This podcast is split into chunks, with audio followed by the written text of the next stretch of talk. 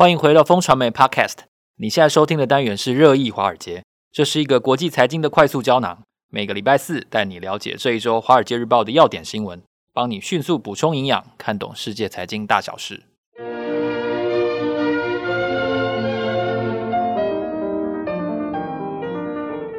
早安，各位听众朋友，大家好，今天是二零二三年十月十二号，我是风传媒的财经副总编辑周岐原，坐在我身边的是好朋友志杰哥。嗨，大家好。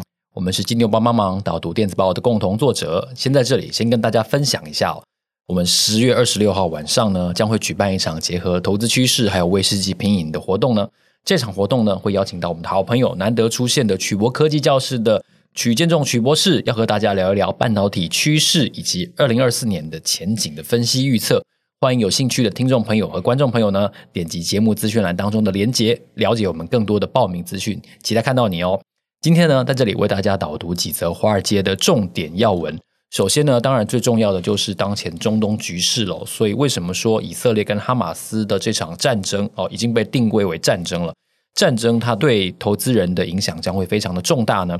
另外一个要跟大家讨论的是，在十一长假的时候，中国各地的景区呢仍然是看到了非常拥挤的现象，但这好像是一个假象。如果说恒大集团的这个天价这个天文数字的负债没有办法解决的话，中国经济可能会陷入一个停滞的状态。原因是为什么呢？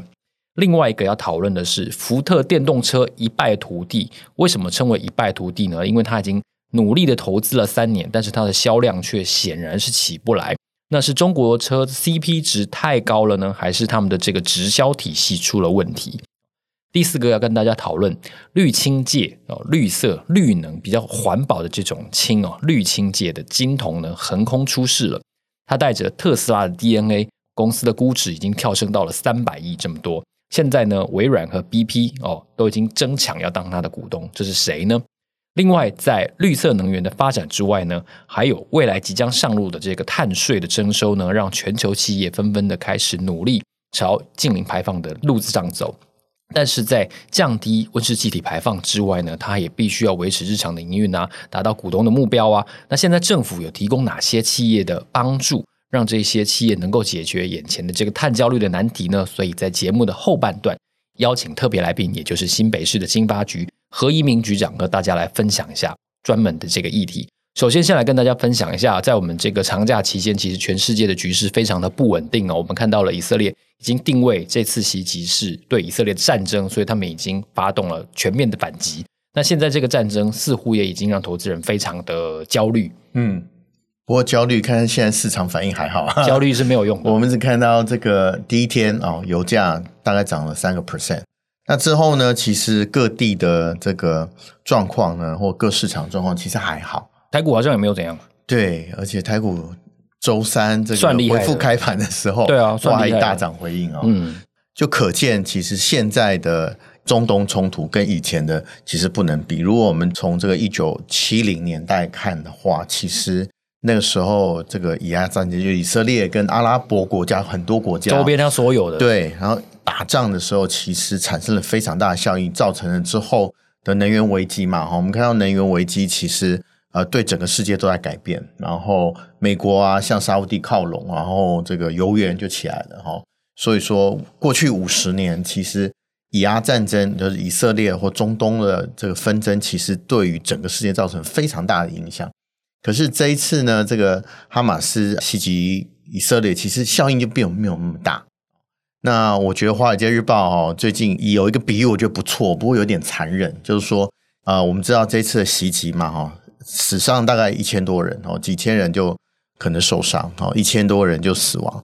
那这个死亡数字听来非常惨烈的新闻，可是可能还比不上一个美国劳动部的数字对市场的影响。所以这这个通还是通膨的问题，嗯、但是成因不同。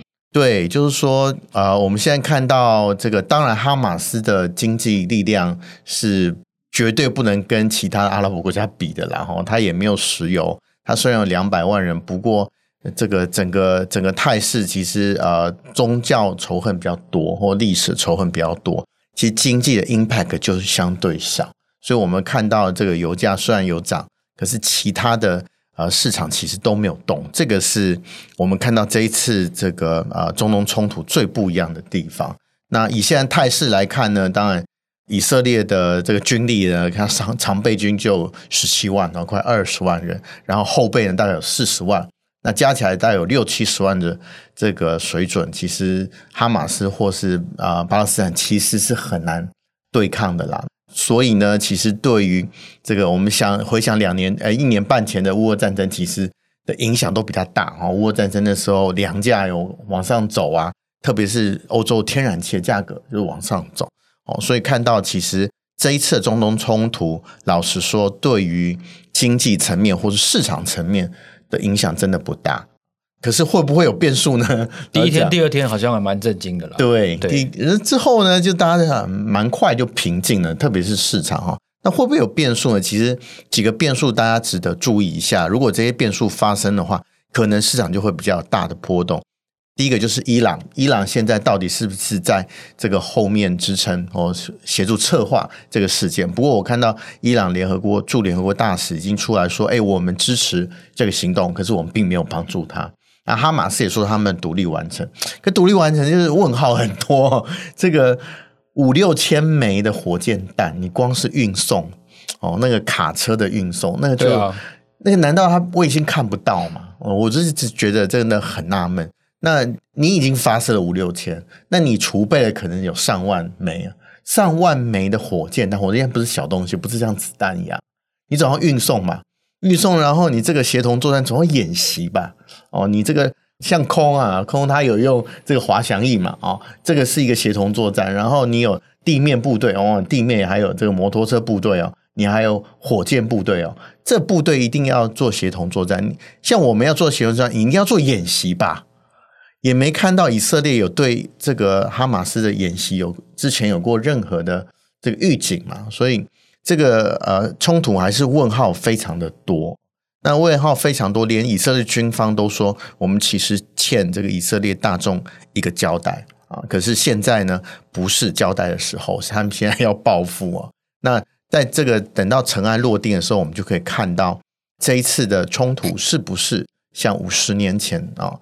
五十年前以阿战争一样，会对于世界产生这个严重的影响哦。不过，对于以色列或中东国家来说，我相信这个影响是深远。特别是以色列这么啊，我们说情报优秀，然后科技进步的国家，我相信对他们这个国家而言，确实是个伤痕。那我不知道以色列。在这个全球国防领域生态系里面的神话，会不会因此被这个拆穿，或者打破？像俄罗斯一样，哇，原本第二大军事强国啊，乌俄战争一下子现形了。那这一次呢，我们可以看到以色列确实是呃发生问题，内部那是不是结构性的问题？我觉得这个之后呢，答案会慢慢的浮现。另外呢，关于中国经济的议题，当然也是一直大家非常关心的所在哦。就是十一长假看起来，呃，中国内需至少看人数出游的表象，什么长城一小时走三公尺这种、哦、这种这种这种表面上的新闻，当然看起来是没问题的啦。但是为什么说恒大烂摊子跟这个十一长假的？分量不能够画上等号呢？对，因为恒大加上碧桂园，其实这个效应啊，已渐渐扩散出去。对，你有没有发现都没人讨论碧桂园了？哎，对啊，对对对。不过我今天看到这个 CNBC 还有一则新闻说，它好像这个债又到期了哈。这个可是大家现在的势头好像这个没有人在关心。对，然后在长假效应在觉得啊，大家期待消费市场能带动中国。可是呢，香港有一个。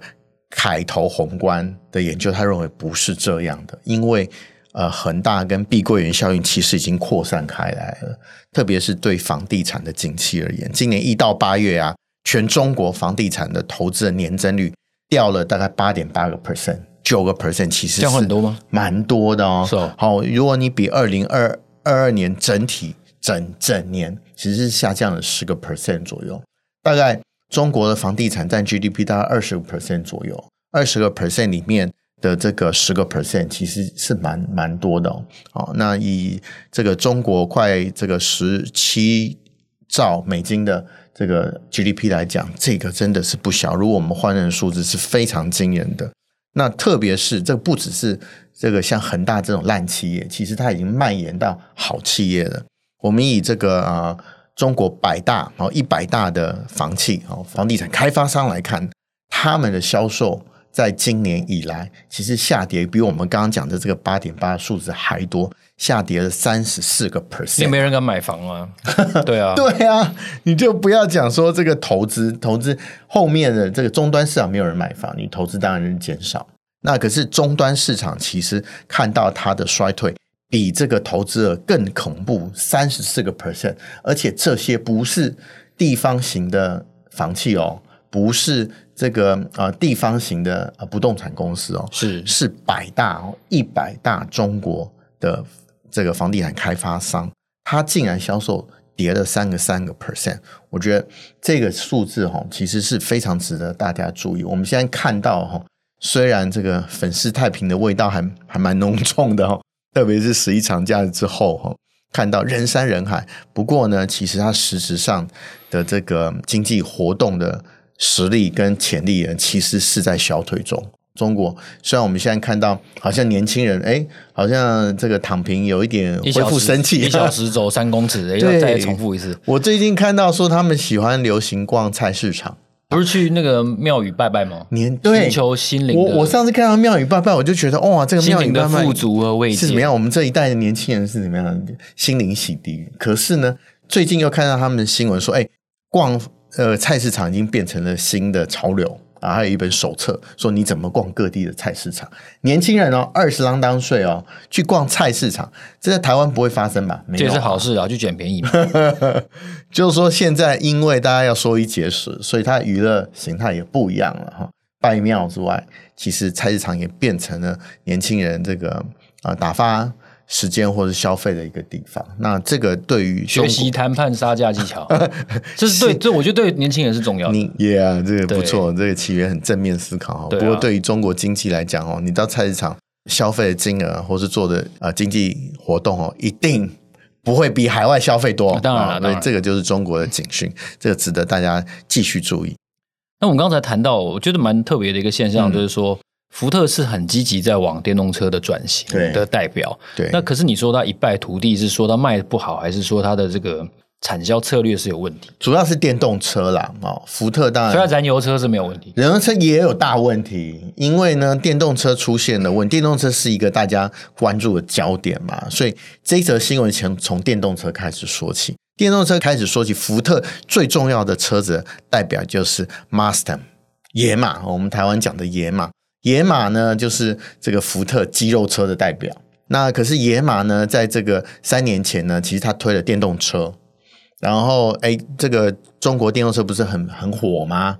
所以福特就说：“好，那我把我这个这个非常标志性的野马电动车丢到中国去推好了。因为中国对于电动车接受度强嘛，哦，那他就说：哇，野马也是在电影上我们都有看到啊，哦，那个肌肉车的代表。可是。”他们三年前到中国，他们用了一个不同的策略。他说：“哎，Tesla 卖车怎么卖？Tesla 没有经销商吧？对啊，啊，Tesla 在网络上卖嘛？对，你直接跟 Tesla 买嘛？对。他说：哎，我野马也可以试试看看，特别是电动车啊，电动车这个呃是新产品嘛，好像跟我的经销商比较没有这个打架的问题。然后他就到网络上卖看看，就学特斯拉。结果呢，一败涂地，他投了大概几亿下去，所以这个 DNA 不对。” DNA 绝对不对，对，因为其实你你以为我到网络上卖东西就是把它诶开个网页，然后把它上架，然后标个价就没问题了嘛？哪有那么简单？你的售不能直接套用，当然不能直接套用啊！你的客服、你的售后、你的这个所有的，譬如连交车，其实都是个大学问啊！你没有经销商帮忙，你都要自己来。而且 Mustang 这个东西，诶老实说，它的电。电动车哈刚出来的时候，还是有一些问题存在啊。这客服要怎么处理啊？你有经销商，你还可以 sales。譬如说我们买车嘛，你买了车之后，你有问题找谁？都找 sales 啊。当然了，sales 可以这个这个现场帮你处理一些问题啊。没错。那你如果没有这些 sales，你要这个远端的客服怎么帮你处理？这个也是 Tesla 这个累积多年才累积出来的经验哦。之前被人家抱怨到爆啊。对不对？不管是台湾或香港，香港以前有一阵子 Tesla，你要修一个 Tesla，可能要等一季啊！天哪，这个很恐怖的数字，这算很慢了。对，那 Tesla 都经过这种风风雨雨过来，现在比较好了。可是 Mustang 这这个这么有代表性的车子到中国落地，用直销的方式，就一败涂地。三年之后，他最近把这个网页直销的模式收起来了。这个就是告诉你说，这个事情哈，没有像表面上做的这么简单。就像电动车，电动车在 Tesla 起来之前，传统车厂都笑 Tesla 啊，我我们都准备好了，你来啊，我们根本不怕你，而且我们有现成车厂，我们的折旧摊提都这么这么久了，你怎么可能价格上赢得我了我们？结果 Tesla 就展现出它的这个自动化啊，跟这个生产力的突飞猛进。我们看到了这个少少的工人就可以。这个产生非常多的车子，它的压铸的技术其实都是传统车厂比不上的，所以它折旧很快就已经这个靠着销售，然后可以这个摊提回来。那所以这个就是竞争力就会比传统车厂强。所以我们就看到了这个种种的状况，告诉我们电动车不是换个引擎而已，销售也不是说我把这个经销商拿掉，我直接自己在网络下一个网站我就卖了哈。这个其实里面的猫腻非常多，福特的教训呢，给我们一个非常非常好的例子。那不只是电车，那福特的油车，因为电车油车加起来都一样烂，它的销售量在中国比二零一六年大概这个八年前已经下降了六十一个 percent，市占率只剩不到百分之二啊。福特啊，在中国啊，所以这个福特这个虽然在中国耕耘这么久了，不过碰到这个转型。碰到这个电动车大潮来，它其实在中国的抵挡力是非常薄弱的。即使他拿到他的秘密武器，最经典的野马的肌肉车来中国，其实都没有办法无力回天呐、我觉得这个就是传统车厂的困境跟悲哀。我觉得这还是一个比较管理学上面的一个教训。是，我觉得这管理管理的这个啊失误会比技术上的失误多得多。我觉得这个其实可以开一个非常好的管理课程来看，包括通路啊、定价呀、这个服务 customer relationship 的维持，其实都是一个新的学问。那另外，我们是不是要跟大家先介绍一下这个滤氢到底是它滤在哪里啊？氢气氢能发电其实非常简单，我们就是用水嘛，水 H2O 嘛。我们就把水里面的 H 这个分子拿出来就好了，其实就这么简单。其实你就是要去用电解的方式把它分离，这样就好。以我的了解就是这样。可是呢，以前呢，我们是怎么做？以前用非常多的电力才能把 H 跟 O 把它分解开来，这一点也不环保啊。诶，因为它浪费太多电了。可是如果说你用绿色的电就环保嘛，对不对？譬如说你用太阳能发电。用太阳能，然后我去电解水，然后把氢分离出来，这样就好像也不完全。嗯、对，当然是不完全，还是有碳排放。不过呢，传统做法就是用用电，就是用石油，就是用黑电，然后去去这个啊、呃、电解水，让水让 H 分离出来嘛。这个当然是绝对不环保的。是那。氢气发电最大的问题也在这里哈，其中一个大的坎就在这里，就是说，因为它要做电解，要让 H 跟 O 分开的时候，它会非常的耗，就高耗能啊。对，可是呢，我们现在看到的一家公司叫 Electric Hydrogen，它是波士顿的一家新创企业。他说，我可以用非常少的电，其实就可以把 H 跟 O 把它分解开来。这个详细呢，我们其实没有看到他讲太多的，或是这个如果啊、手机前面呢的大家呢，如果这边专业的话，可以在我们下面留言，他到底怎么做把 H 跟 O 用比较少的电力就可以把它分离出来？我觉得这个是他们的核心啊。他说他们的这个电解池哈、哦、就可以用比别人更少的电力，然后把这个液态氢把它。这个制作出来，所以是他们的技术核心，对不对？对，他们认为他们的这个电解槽就是他们的技术核心。那我们看到这则新闻之所以跟大家分享，不是因为对他技术了解，而是因为他后面的股东阵容实在太强了哈。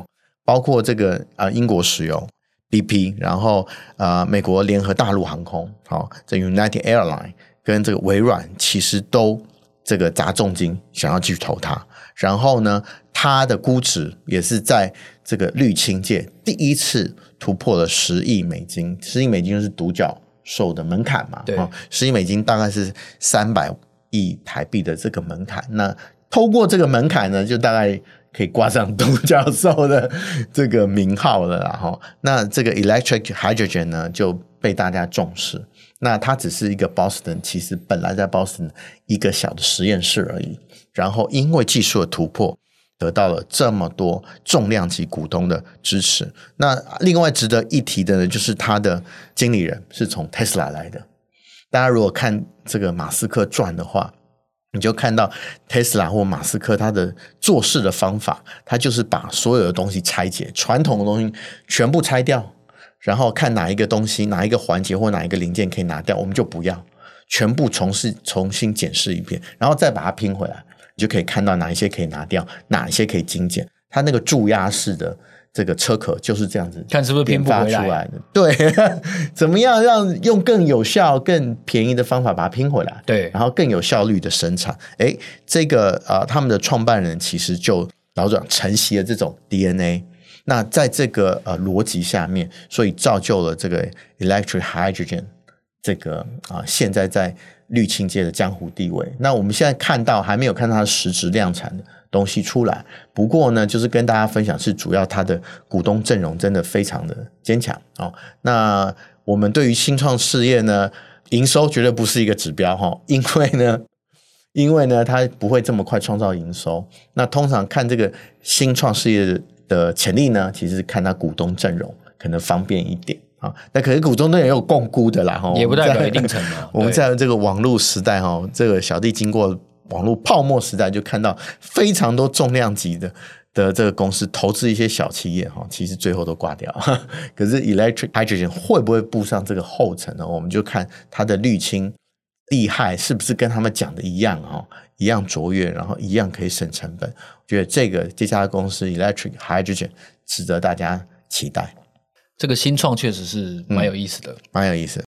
好的，我们都知道呢，在后疫情的时代，其实全球产业的环境有非常巨大的转变。首先，对于近零排放的要求变得非常的高，这是全球企业都致力在发展的一个趋势。那我们看到呢，新北市政府也已经透过了软硬体的政策呢，提供优质的企业发展的环境，并且从扩大投资硬体基础建设，以及设置产业园区，还有产业人才养成和招商媒合这四个面向呢，来提供企业最大的协助。我们今天特别邀请到的嘉宾呢，是新北市政府经济发展局的何怡明局长，邀请何局长和我们来分享一下，到底新北市做了哪些重点的政策来协助企业解决难题，并且扩大改善大家的营运。让我们欢迎何局长。Hello，局长你好。您好，主持人好，我是新北市政府经济发展局局长何怡明，大家好。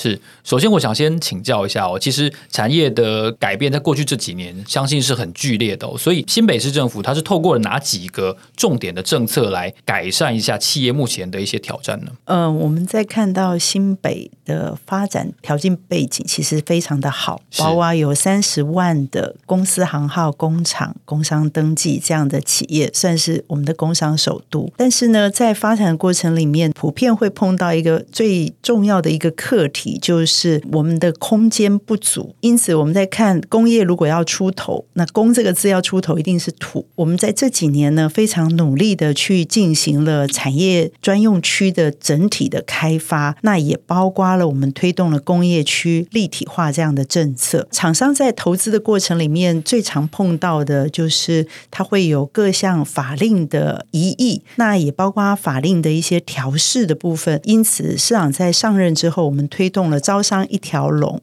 成立了一个单一窗口，也建立了我们新北市政府跨局处的服务平台，来协助厂商以专案、专人、专责服务的方式来落实每一个投资，解决他们所遭遇到的投资课题。是，看来其实蛮有成效的哦，因为这个新新北市整体的产业发展环境，相信是蒸蒸日上的。那我们看到有一个很有趣的一个机构，我想请局长来跟大家介绍一下碳鉴检中心。那我们也都知道，其实企业如果要落实净零排放的话，它需要有一定程度的碳足迹的认证哦，这是客观机构所做出来的认证。那这个碳鉴检中心和大家企业所需要的碳盘查的资料，它是有关联性的吗？是新北的产业政策的方向，其实都在大家。大家的手掌心，大家的手掌一定有一条生命线，是，所以我们的产业发展其中一个重点目标就是 ESG。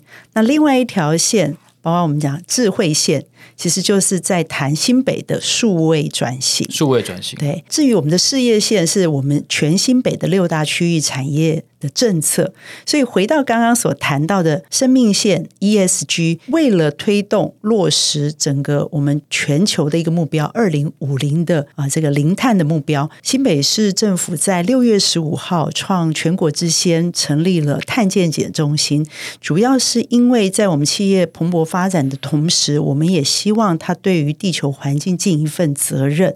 那减碳这个目标，事实上不管是国际或者是国内。的一些政策环境。一直在做相关的调试，不管是碳费或碳税。台湾的中小企业在面临这样的课题的时候，普遍都产生了我们所看到的碳焦虑，甚至还有碳恐慌。对，那新北市政府经济发展局就非常重要，在这个部分，希望以碳的家庭医生这样的一个角色来协助我们的中小企业，以陪伴服务，而且在他们各种不同的阶段来提供所需要对应的。行政资源也好，还有嫁接中央地方的补助，让他们全程在走向近零碳的目标的路上，都有得到最好的支持。这个焦虑有肯定是会非常高的，因为很多的名词，企业平常忙订单都忙不完了，有些名词根本搞不懂。然后搞懂了之后呢，又不知道该先做什么。我相信这是全台湾非常多中小企业面对的一个困境跟挑战。所以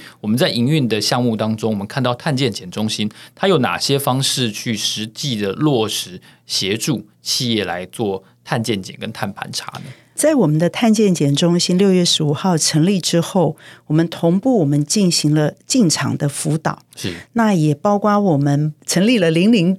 零零碳专线，以 email 啊、line 电话，还有实体咨询的方式来协助他们及时的去进行相关的一个评估。其实也要跟大家分享，这些中小企业他们非常愿意去投入，可是他们不知道从何做起。对，真的，对，可能会必须要从他们整体跟减碳相关的营运资讯的收集，水电。还有他们的原料，甚至他们将来如果必须要去生产碳足迹的产品，也进行他们企业本身的一个碳盘查报告，或者是配合金管会要求上市贵公司的揭露报告，这些零零种种对他们来说，如果有一个这样的一个单一窗口的服务，那协助他们以最适当的资源来提供，大家一定会非常好奇。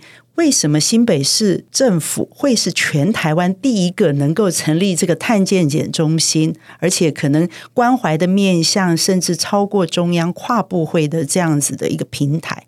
主要是因为新北市政府在十年前就集结了新北市境内一百三十家，截至目前为止相关的包括再生能源。